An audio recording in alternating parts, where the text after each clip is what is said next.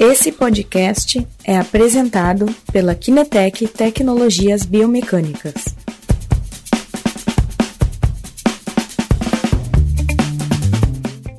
Avaliação biomecânica do esporte com sensor inercial. Hoje, então, a gente vai abordar uma ferramenta uh, que a Kinetec trabalha, né, que é o sensor inercial, né, para fazer uma avaliação diferenciada sobre a área esportiva. É isso que a gente vai abordar hoje. Isso aí. Vamos lá. Então me conta primeiro a questão do acelerômetro. Né? O sensor inercial que compõe né, os acelerômetros, giroscópios, enfim. Conta um pouquinho para a gente dessa ferramenta, para a gente iniciar.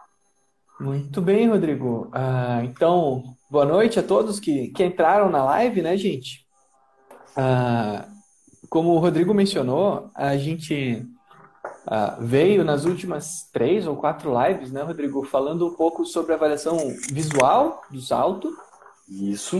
Uh, falando sobre avaliações quantitativas a partir do tempo de voo, né? Uh, e hoje a gente está entrando então nessa primeira tecnologia dentro da avaliação da biomecânica do esporte, que é o medidor inercial, né? Isso aí. O que, que acontece, Rodrigo? O... Dentro da área da biomecânica, Uh, a gente está tentando quebrar um pouco uh, esse tabu que diz que para se estudar biomecânica é necessário equipamentos super caros, né? E, inclusive, um dos sinais da Kinetec uh, disso é a própria planilha de avaliação de salto e todo o conteúdo que, que tem desenvolvido junto com os cursos também, onde a gente ensina muito sobre avaliação uh, simplesmente por meio de vídeo, né? E até onde eu sei, a Kinetec não vem de celular, né? Então, São coisas que, que, que, nos ajudam a estar tá avaliando. E o medidor inercial, então, ele vai entrar como um segundo passo para quem está avaliando biomecânica, né? Por que, que é um segundo passo, Rodrigo? Porque, assim, a avaliação por vídeo, ela é um começo, né? Perfeito. Ah, ali a gente aprende alguns aspectos relacionados à qualidade do gesto, relacionados à altura do salto. Uh, a partir do momento que nós começamos a utilizar um medidor inercial, né, um equipamento pequeno, né, menor que um, que um mouse de computador, né, uh, ele, ele vai nos dar uma série de outras informações uh, cada vez mais relevantes. Né? Então, o que, que acontece? A partir do momento que a gente, bom, já entendi como é que funciona esse mundo da biomecânica, né? Eu posso dar esse segundo passo e estar tá utilizando equipamentos que vão me passar ainda mais informações para refinar o que a gente chama de laudo biomecânico, né? Perfeito. Porque o laudo final ele vai tentar agrupar o maior número possível de informações para estar tá descrevendo um fenômeno, né? É o que a gente chama de big data e small data, né? O big data é assim, aquele excesso de informações, né? Altura do salto, rigidez, força concêntrica, força excêntrica, força do salto, força da aterrissagem, sabe? Força do CMJ, força da SJ, um monte de coisa, né? E aí a gente tem que conseguir juntar tudo isso e entregar um laudo biomecânico que seja inteligível, né? Alguma coisa que a gente entenda. Ah, então é esse o caminho que a gente precisa seguir porque a gente consegue encontrar os déficits. Então, o, o dado o primeiro passo, que é aprender a enxergar o fenômeno, né, com a planilha, com os cursos, a gente dá o segundo passo, que é analisar o fenômeno de uma forma mais rigorosa, né? E aí que entra o que a gente chama de biomecânica hardcore, né? A biomecânica aí mais dura, né? Que necessita de tecnologias. E o acelerômetro é a primeira tecnologia que é um pouco mais acessível, né? E, e que já nos dá uma gama imensa de informações uh, inclusive quando comparado com aqueles famosos laboratórios tridimensionais que a gente vê espalhados pelo Brasil. Nós temos, nós temos Guilherme, na, né, na empresa, uma separação bastante interessante, que é assim, justamente isso, né? Inicial, quando tu vai estar avaliando com uma planilha, com o celular, com o curso, né? Que é o que a gente busca desenvolver também bastante, porque um dos nossos objetivos é desenvolver a cultura biomecânica no Brasil. Né? Então a gente trabalha muito forte em cima dessa questão. Depois, os equipamentos de entrada, né, que são justamente esses, os, os acelerômetros, né, o sensor, juntamente com outros sistemas, aqui o, o, o Gui, Gui já está botando aqui, o Guilherme Braga já está colocando a questão do eletromiógrafo também, que são sistemas que vão ser portáteis, de avaliação um pouco mais rápida, né, uh, que tu vai poder levar para dentro de um clube, dentro de uma academia, de uma clínica, tranquilamente. Depois, né, a separação, uh, que seria mais os, os sistemas de laboratório mais utilizados muitas vezes para pesquisa. Então, essa é uma grande separação que nós temos uh, dentro do, dos nossos equipamentos. É, Bom, e, e, é ao mesmo tempo uma forma de ver a própria biomecânica, né? Isso é uma coisa interessante. Vocês dividiram a, a estrutura da empresa na forma que a própria biomecânica ela é uh, estruturada, né? Então acho que isso é uma coisa bastante interessante de estar tá, colocando, né? Exatamente. Bom, uh, tu trouxe um caso também, né, Guilherme, para a gente uh, ver isso um pouco na prática. Né? Depois tu... eu tô com o vídeo aqui aberto, não sei se tu quer que eu rode ah, ele. Ah, legal, ou... se tiver com ele aberto aí, acho que fica. fica e aí eu já vou preparando, gente... e aí tu já me avisa uhum. o momento que for para rodar, que a gente for para entrar um pouco. Tá. Mas, assim, me conta, me fala um pouquinho mais como tu tem aí essa grande experiência com né, os principais equipamentos. Uh, o que, esse sistema ele vai, ele vai te, te nos entregar né, numa avaliação? Muito bem. Uh, então, Visto que a gente já, já consegue, uh, a partir da, da altura do salto, ter algumas informações relevantes, a gente precisa de, de métodos de mensuração que nos conseguem dar acesso a informações cada vez mais profundas sobre o gesto do atleta. Então, uh, tu vai saber explicar muito melhor do que eu o que, que tem dentro do, do, do, sensor inercial da Kinetec, que é o G-Walk, né? Uh, mas ali uhum. nós temos, então, um, um, um sensor, né? Ou uma série de sensores, né? Eu acho que tem uma meia dúzia de sensor, né? Uh, que vai nos passar. Bom, a partir da aceleração do indivíduo, ele vai conseguir estimar uma série de outros fatores, né? Por quê? Uhum. Porque, assim, uh, eu não sei se você já viu, uh, Rodrigo, que tem no celular, por exemplo, aquele, aquela aquele aplicativo que, que você balança assim e ele, e ele mede a aceleração do celular. Sim. Então, se a gente tem essa informação da aceleração, a gente pode fazer uma transformada em que a gente tem a posição. E a partir uhum. disso, eu tenho a altura do salto. Então, eu consigo uma medida muito mais fina, muito mais precisa de altura do salto. Bom, que mais que ele pode nos passar de informação? se eu lá na física, no colégio, a gente aprende assim que força é igual a massa vezes aceleração. Uhum. Dentro dessa equação, se a gente considerar o corpo humano como um ponto, como seu centro de massa, que é o local exatamente, inclusive, onde a gente coloca o de walk, né, que é próximo à pelve, onde fica o centro de massa do ser humano. Exatamente. Uh, o que, que acontece? Nessa equação, eu tenho a aceleração, que é o de walk que mede, eu tenho a massa, porque essa eu posso botar numa balança e, e pesar a pessoa, né? Então ali a Perfeito. massa, sei lá, 90 quilos.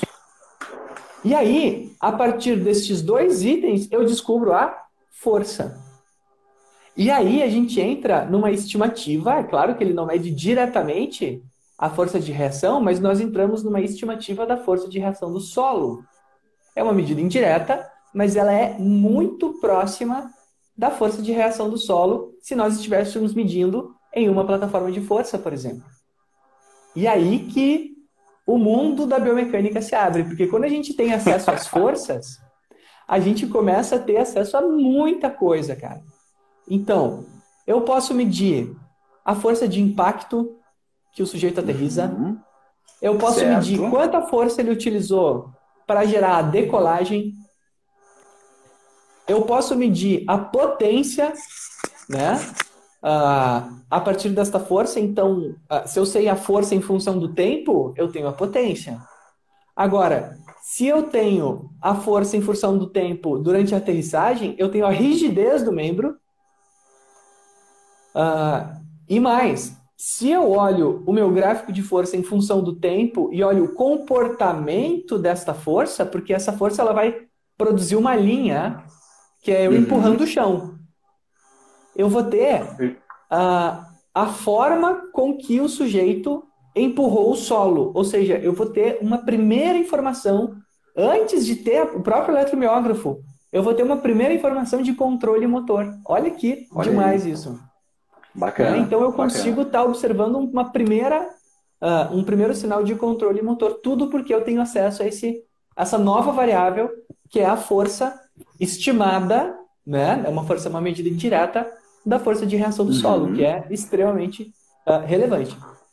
Eu já estou imaginando aqui um pouco tu, né, associando a, a avaliação que o Dwalk vai te trazer, com toda essa série de informações, à planilha que a gente apresentou nas últimas lives. Né? Então tu já vai, já vai poder unir as informações. Olha, a Fernanda acabou de entrar aqui também. Boa noite, Fê. Assistir, aproveitando para assistir a Fê, nossa colega. A Fê é responsável pelo sucesso dos nossos clientes. Né? Então ela acompanha aí todos os nossos clientes que, que adquirem os sistemas. Então tá aí assistindo Customer um pouco também. Success. Eu já vou virar, eu já vou virar aqui a tela para já deixar de olho no relatório enquanto tu vai falando um pouco melhor, tá? Aqui de saltos. E a gente pode então, depois aos poucos ir entrando nessa, nessa questão. A primeira coisa que eu tenho que fazer aqui é agradecer ao doutor uh, ao doutor Hélio, né? E aqui eu tenho eu tenho medo de errar o sobrenome dele, mas é Toshi Toshikazu, né? Que é do CEMEP de Londrina, né? Ele Perfeito. Ele nos disponibilizou esse laudo, né? Uh, e o vídeo também, uh, ah, para a gente poder fazer essa nossa live hoje. Então, assim, uma primeira coisa que eu quero levantar, Rodrigo, é assim, ó, eu já usei equipamento de tudo que é marca, tá? Uh, uhum. E só o acelerador, só os equipamentos da BTS, né, que, so, que é a marca que a Kinetec vende, entrega laudos prontos com um botão, tá?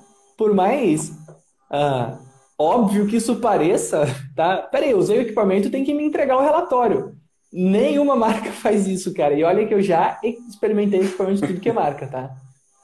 Então, esse é um primeiro Sim. elemento que é muito bacana, assim, que eu, é importante eu destacar. Essa tela que o Rodrigo está mostrando, e se o Rodrigo puder ou descer um pouco o laudo ou subir um pouco a câmera, para aí, isso aí, perfeito.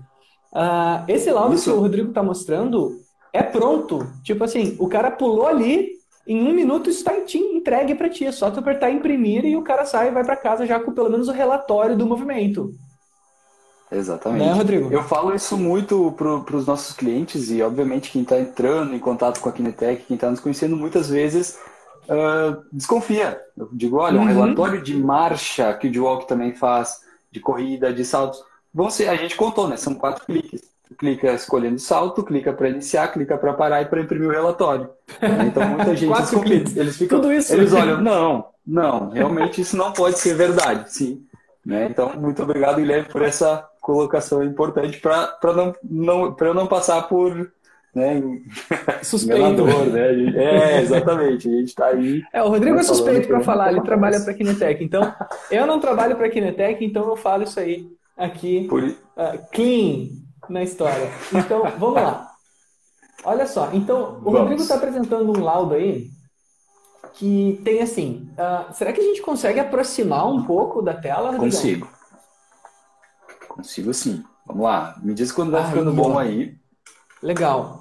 Então, um pouco escuro, olha só. Uh, move agora o gráfico para a direita para a gente enxergar o lado esquerdo da, da tua tela. Isso aí.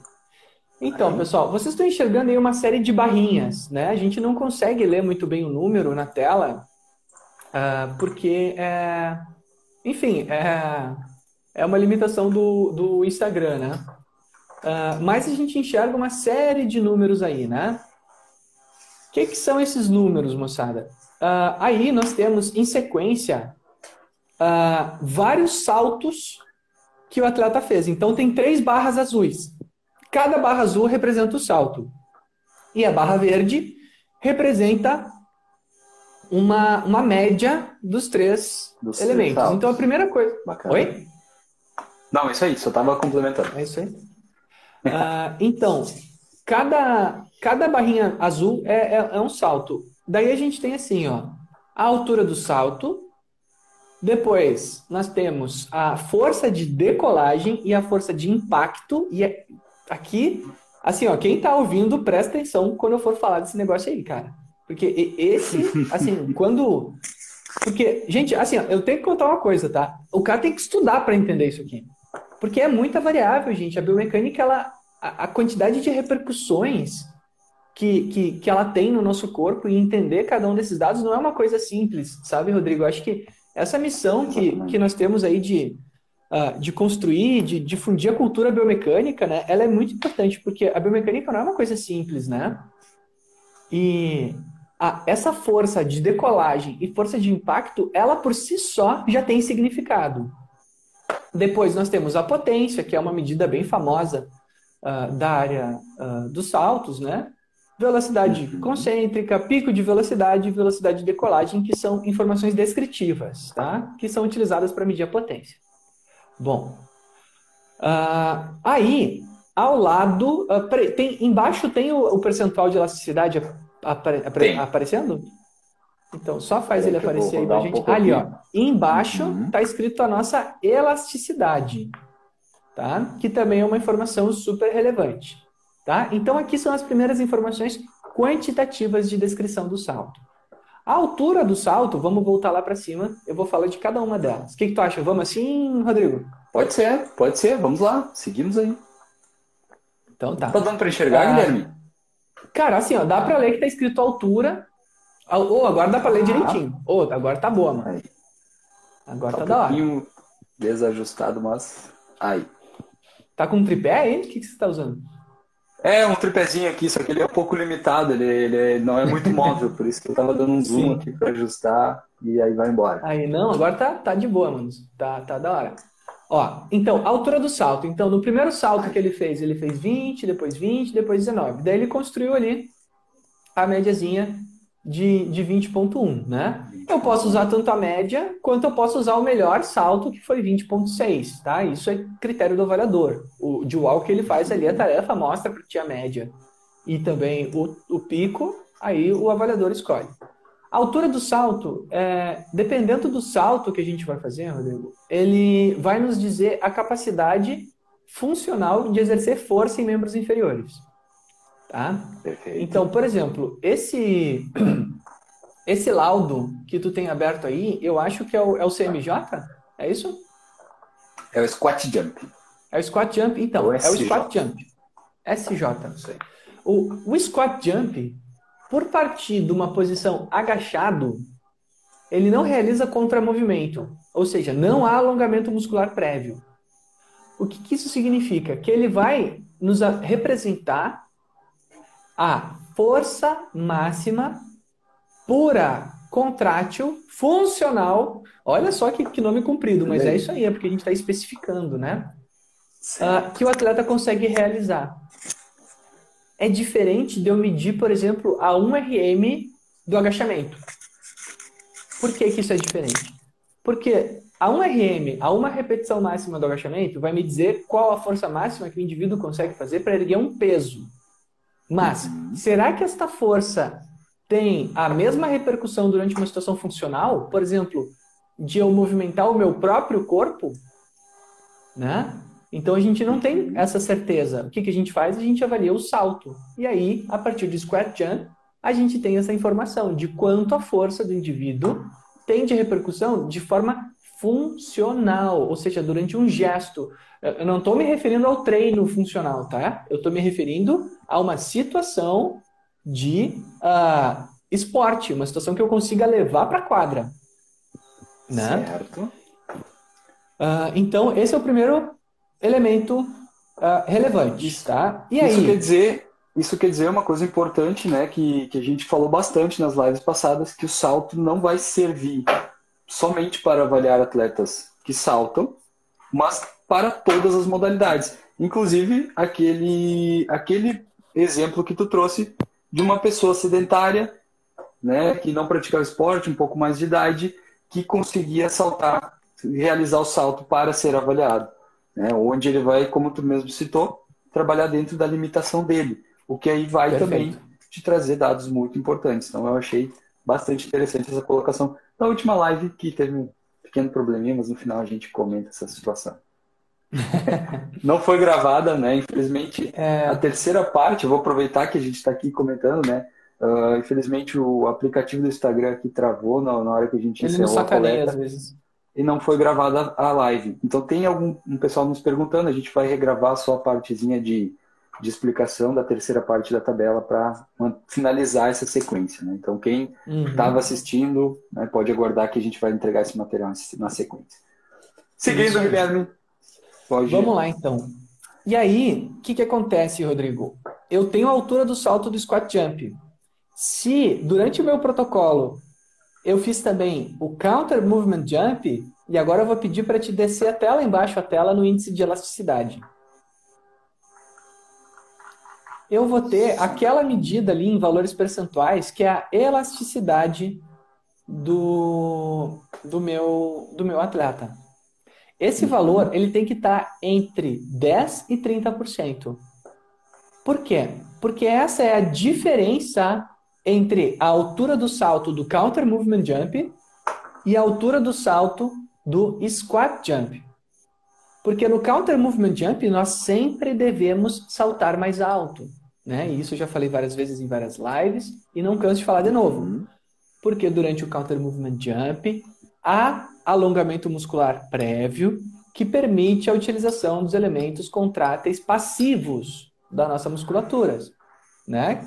Ou não contráteis também, dos elementos elásticos, né? Que produzem uh, força sem consumo uh, de energia a partir do alongamento prévio.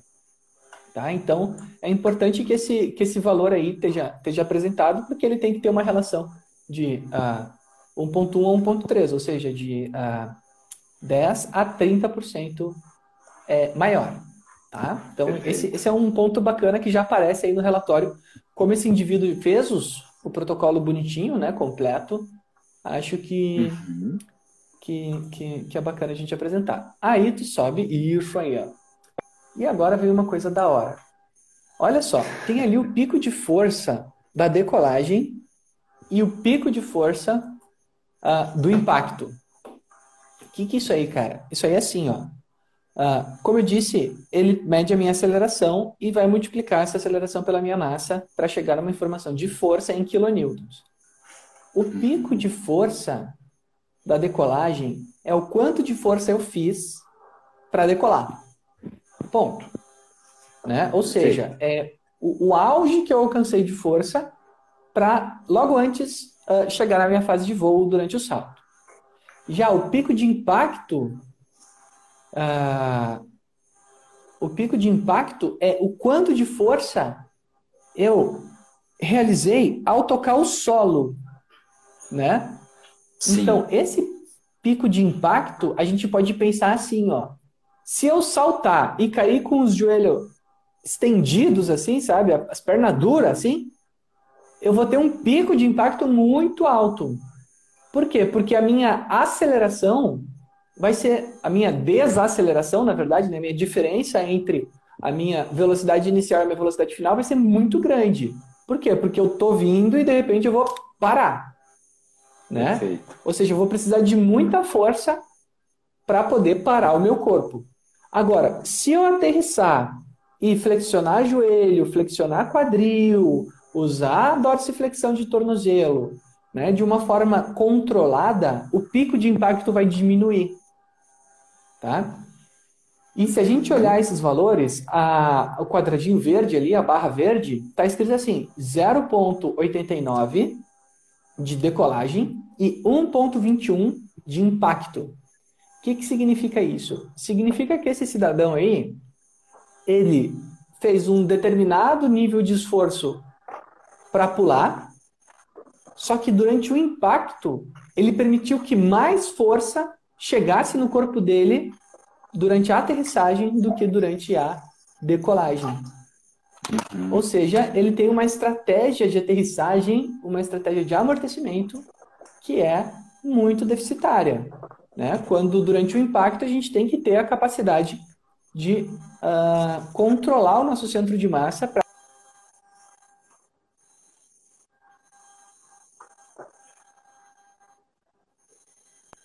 Eu acho que eu travei aqui.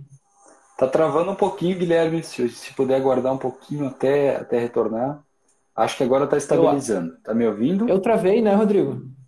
Sim, um pouquinho sim, mas deu para entender. Se pudesse repetir, talvez só a parte final, os últimos tá. segundinhos ali da tua fala. Que, então, o que, que eu falei? Uh, que a força de decolagem ela tem que ser superior à força de impacto, pelo menos durante a avaliação. É claro que durante o jogo isso é normal acontecer, mas eu estou durante o laboratório e a minha solicitação durante o salto é salte o mais alto que você conseguir da forma mais segura possível. Né? E o cara me deixa chegar mais impacto do que ele usou de força de decolagem. Então, uh, é uma estratégia deficitária de, de amortecimento. Perfeito. Né? Uh, Guilherme, uma pergunta. Nós vamos passar o vídeo da coleta, da, da avaliação? Cara, eu, eu acho que não. A gente mostra no final ele saltando, mas não é relevante, assim. Isso, pode ser, deixamos para o final. Só dá, né, tranquilo, só para só saber mesmo. Uhum. Vamos lá, finalzinho. Eu então, acho que tem uma pergunta ali, Rodrigão. Passa. Vamos lá, eu vi sim, acho que foi o Gui que entrou aqui, né? Ele botou assim: o melhor, conseguir verificar o quanto o treinamento de força estará influenciado na performance do salto. Então, essa ferramenta é incrível. Isso aí. Isso aí. Não, isso aí tá perfeito. Pipa. Olha só que legal, né? A gente pode ver se o nosso treinamento está funcionando. Exatamente. Né? Porque isso às vezes a gente, a gente, não tem como ter essa informação, né? Eu estava procurando aqui, foi só o Gui que comentou, né? Não teve uma pergunta uhum. mesmo, né? Então a gente agradece. É, eu pensei que era uma pergunta, eu vi um texto passando Isso, ali, também. eu pensei que era uma pergunta. E aí eu aproveito para comentar, né? Quem está nos assistindo, quiser, tiver alguma dúvida, quiser fazer uma pergunta, fiquem à vontade, o espaço está sempre aberto. Né? Isso aí. Uhum. Prossigo, Seguindo, Rodrigão. Então, pode ser, por favor. Vamos lá, Deixa então. Deixa eu ajustar um pouco mais ah... aqui. Aí, bom, aí depois nós temos a, a potência, né? A potência ali vai ser uma descrição da minha capacidade de produzir força em uma determinada velocidade, tá? Então aqui para cada situação a gente vai ter valores uh, de referência, né? E depois algumas informações descritivas, que é a velocidade uh, durante a decolagem, pico de velocidade, e são informações descritivas sobre o atleta. Bom, vamos para a direita agora olhar o gráfico de força de reação do solo em função do tempo. Deixa eu ajustar Aí. aqui. Esse gráfico é da hora. Tá dando para enxergar bem, Guilherme? Dá, o pessoal tá de perfeito. casa que está nos assistindo está enxergando bem também. Se puder comentando aí. Olha só que da hora esse gráfico. Uh, a primeira coisa uh, que, que, que a gente pode ver, né? São assim, a gente tem dois picos para cima e um pico meio chamuscado uh, ah, para baixo, né? Aqui, né? Uh, esses dois picos para cima é, é, justamente o valor que o DWOC utiliza para medir a força de decolagem e a força de impacto, né? Perfeito. Então esse é o, é o primeiro elemento. Aí, o que, que a gente consegue ver? Uh, a gente consegue observar o comportamento de como essa força uh, sobe. Uh, especificamente, esse salto a gente não consegue enxergar muito isso. Tu tem algum okay. dos outros laudos que a gente que eu te mandei, Rodrigão? Tem esse aqui. Esse aí tá melhor. Isso. Esse aí tá melhor. Um eu vou te pedir para dar um zoom, que tem até umas anotações minhas ali. Que esse é um gráfico bom para a gente ver aqui. Uh, eu acho que antes de eu entrar nesse assunto novo, eu acho que já veio umas duas perguntas agora, Rodrigo. O que, que tu acha da gente? Sim, eu vi também aqui, só estava ajustando. Uh, deixa eu ver quem é foi o primeiro aqui. O Eric. Eric Personal. Guilherme, no caso então, qual seria a estratégia para intervenção nesse caso de força uh, de secagem de aterrissagem. de força? Acho. Aterrissagem, isso. É. Uh, então, Eric, uh, nós temos que treinar aqui a capacidade de, de, de, controle motor durante a aterrissagem, né? Então, treinar saltos. e importante seria assim, ó. O que, que a gente costuma dizer para ganhar essa capacidade de controle, né? Primeiro, aumentar um pouquinho a amplitude de movimento durante a aterrissagem, então um pouco mais de flexão de quadril, um pouco mais de flexão de joelho. E segundo, ah, uma estratégia que costuma funcionar, que eu já vi os artigos usando e que, e que dá resultado de treinamento, é aterrissagem uh, em silêncio. Né? É tentar fazer o mínimo possível de barulho durante a aterrissagem. Olha que estratégia legal e simples, né, cara? Exatamente. Uh, tu faz o, o, atleta saltar de um caixote ou de algum treino de aterrissagem, enfim, qualquer tipo de treino de saltos. E normalmente é de caixote que o pessoal faz com aqueles treinamentos biométricos, né? Porque aí tu faz vários saltos e já desenvolve outras capacidades também. Uh, e pedir para quando ele aterrissar, aterrissar em silêncio. Olha que interessante, Olha que né? Então, ele vai desenvolvendo essa capacidade de controlar a desaceleração do centro de massa dele, a ponto de não precisar de tanta força para aterrissar, né? E, e, outra estratégia também, Eric, é ganhar força de decolagem, né? A gente pode tentar subir a parte da força necessária para decolar. Então, isso também é, é considerado uma estratégia para inverter esse gráfico aí, né? Depois, Guilherme, no final, se a gente for passar o vídeo, né, se der tempo, e eu provavelmente não vou conseguir reproduzir, né, mas assim, a gente consegue observar no vídeo que realmente ele tem um alto, o, o, o som da aterrissagem dele ele tem, é bastante alta, né, desse indivíduo é. aqui que tu mandou, que o Hélio avaliou lá no, no espaço dele, então é bastante interessante essa questão, né, coisas, é. uh, atividades simples que vão poder dar um, um retorno bem importante para esse para esse atleta, né? E olha que legal. Lembra que essa era uma das variáveis da nossa tabela? A é Exatamente. é sonora? Exatamente. Uhum. Exatamente. Então, justamente eu tava, eu tava justamente já preparando né, os, os avaliadores aí para eles começarem a prestar atenção. Ó, o som durante o salto também é um elemento importante, porque a gente vai ver depois no gráfico. Por isso que eu digo que a tabela é o começo, sabe? Ali é, é o primeiro passo. É, é começar a observar o gesto para depois, ah, é por isso que o Gui falou que a aterrissagem sonora é um problema, sabe? Então. Vai, vai juntando, perfeito. Vai juntando, é, vai evoluindo, né, cara? Acho que tem outra pergunta ali. Como é que é o nome Depois dele? tem a, a pergunta do Edson. professor Edson. O valor da aterrissagem tem que ser maior que o valor da decolagem? Que é justamente o contrário, né? Isso aí. Responde aí. Tem que ser maior ou menor, Rodrigão? O valor da aterrissagem tem que ser menor do que da decolagem. Isso aí, é, tem que ser menor, né? Então a gente, a gente tem que ter capacidade mais de produzir força quando a gente salta do que quando a gente aterriza, né? Exatamente. Então a tem que lembrar, que Edson, comentado... Opa, é. pode falar, Guilherme, por favor. Tem que lembrar o Edson de uma coisa, essa não é tipo a força dos músculos. Essa é uma estimativa da força de reação do solo, né? E a força de reação do solo quanto com maior aceleração, né? Pá, assim, quanto mais uh, velocidade, uh, ou melhor, com quanto maior a variação de velocidade que eu chego no solo, maior a força de reação do solo, né? Então, se eu saltar seco, essa força vai ficar ainda maior, sabe? Seco eu quero dizer, tipo, cair com, com o joelho esticado, assim, sabe? Uh, então, isso, isso vai ser vai ser uma estimativa disso. Não é necessariamente a força que a pessoa faz, né? É a força que ela apresentou no solo. É a interação do atleta com o ambiente.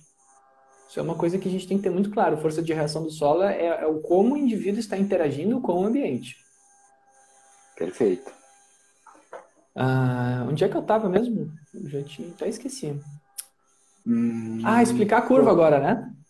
Isso. Muito bem. Ah, bom, olha só, essa curva aqui ela tá muito legal de enxergar, porque tem o seguinte, ó. Vou botar aqui, dá pra ver ah, O comportamento da curva de, de, de reação do solo durante o salto tem que ser assim, ó. Eu vou botar aqui no meu, no meu quadro. O pessoal enxerga o meu quadro aí. Como é que tem que ser? Então, eu tenho que ter uma linha reta, certo? Aí eu vou me agachar, eu vou ter uma pequena variação da minha aceleração, porque eu me agachei, e daí eu vou saltar. Aí o que, que vai acontecer? Eu vou fazer assim, né? Eu vou subir aqui. Aí, como eu vou estar tá voando, eu não vou mais estar tá encostando com o solo. Então, esse gráfico vai cair e vai ficar lá no zero. Isso aqui é a fase de voo, né? Uhum. Uh, que é uma fase, eu acho que no gráfico da esquerda não está destacado em amarelo, mas no gráfico da direita está destacado em amarelo. Centraliza no gráfico da direita que ele está melhor. Aí. Ó, vocês podem ver em amarelo ali que está destacada essa parte. Aí, depois nós teremos a nossa fase uh, de aterrissagem. Esta força ela tem que ser ou igual à de decolagem ou menor. Maior, problema. Né? Então ela tem que ser menor e aí vai cair aqui. Bom, o que, que acontece, uh, Rodrigo? Essa força durante o gesto de, de decolagem, uh, dá para enxergar aqui, cara? Tu tá enxergando minha tela aí, mano? Sim, dá para dá enxergar, tranquilo. Tá. O, o quadro está bem, bem visível. Está bem visível. Bom, olha só. Esta força aqui ela tem que subir linearmente. O que, que significa isso? Que eu estou empurrando o solo de uma forma constante e acelerando o meu centro de massa de uma forma constante. Ou seja, a força está aumentando porque eu estou acelerando. Tá? Se ela tem quebras, tem gaps aqui no meio, né? ao invés de subir linearmente, ela quebra no meio, o que, que a gente diz? Que as articulações responsáveis por causar propulsão uh, estão insuficientes para contribuir para a aceleração do gesto. Né? Então, quais são as articulações? Quadril, joelho e tornozelo que, que acontece? Dependendo da região que essa onda quebra, e a, esse exemplo aí está muito bom, porque está quebrado em tudo que é lugar aí, uh, quer dizer que alguma musculatura falhou no, na contribuição para acelerar o meu centro de massa e gerar propulsão. Que pode ser tanto a articulação do tornozelo, do joelho e do quadril. Nesse caso, está muito difícil da gente ver qual que é. Tá? Mas o que, que a gente percebe é que tem uma falta de consistência uh, nessa curva, ou seja, essas musculaturas estão pouco treinadas para contribuir para o movimento funcional. Então, esse pode ser um cara muito forte lá na academia. Mas quando ele vai utilizar a musculatura dele uh, para produzir um gesto funcional como salto, uh, as musculaturas não conversam uma com a outra. Você entende o que eu quero dizer? Tipo, cada músculo tem que entrar na sua hora certa. E e, e, sabe quando a gente vai empurrar um carro, que a gente diz assim, um, dois, três e já, e daí todo mundo vai empurrando e vai conseguindo fazer o carro andar? é, como se cada um quisesse empurrar na hora que bem entender, sabe? Tipo, ah, eu empurro um pouco agora, um pouco depois e o carro não anda. Que é o que está acontecendo uh, com esse, uh, esse paciente aí, com esse, com esse caso que a gente trouxe hoje para discutir. A gente não está tendo uma Perfeito. contribuição eficiente das musculaturas. Perfeito, ótima colocação. Cara, eu acho que é isso por hoje. Vamos mostrar o vídeo dele saltando? Pode ser, pode ser. Então vai lá, o Vamos Dr. Lá. Hélio, nosso médico do esporte, nos disponibilizou para apresentar hoje. Aqui. Então a gente tem as duas visualizações. Eu vou botar a rodar aqui. Tá dando para enxergar? Sim, tá bem bom. Ó, então um jogador, e foi jogador profissional de futebol, ó. O cara profissional, o Hélio tá falando ali, Hélio Okamura tá, tá falando que era um cara profissional. Ó. E a gente vê que a altura do salto é baixa, né? Se a gente for fazer a planilha para ver o gesto funcional dele, também tá, tá com vários probleminhas. Deixa eu botar aqui a visão né? lateral. Então ele tá, tá um fazendo ali escura, o squat mas... jump e o vídeo 2 é o counter movement jump. Né? Ele desequilibra, né? Ele tem um pequeno, uma pequena aproximação dos joelhos, né? Ele tem um, um valgo dinâmico meio proximal ali, que é mais de quadril, ele tem a versão dos tornozelos. E aí a gente vai colocar as outras informações no nosso laudo. Além de tudo aquilo que vê na tabela, a gente vê tem altura de salto baixa, tem estratégia de aterrissagem insuficiente, uh, tem um, um, um, mau sinergismo muscular durante o salto, porque a curva está toda quebrada, né? E é assim, e assim vai. Perfeito. Certo, Rodrigão? Certo, Guilherme. Muito obrigado então, pela, pela, pela aula de hoje, né? Eu sempre digo, não é, a gente não está aqui fazendo uma conversa, mas sim trazendo conteúdo muito rico para complementar né, a avaliação, os estudos de todos que estão aí nos assistindo. Então a gente agradece bastante a tua participação sempre, Guilherme. Obrigado Imagina, também por todo mundo que participou, que fez perguntas, aí o Guilherme Braga, que vai estar participando com a gente aqui daqui a alguns dias, e também ao Hélio por ter cedido né, a coleta que ele fez, né, fazendo um belo trabalho aí em Londrina também.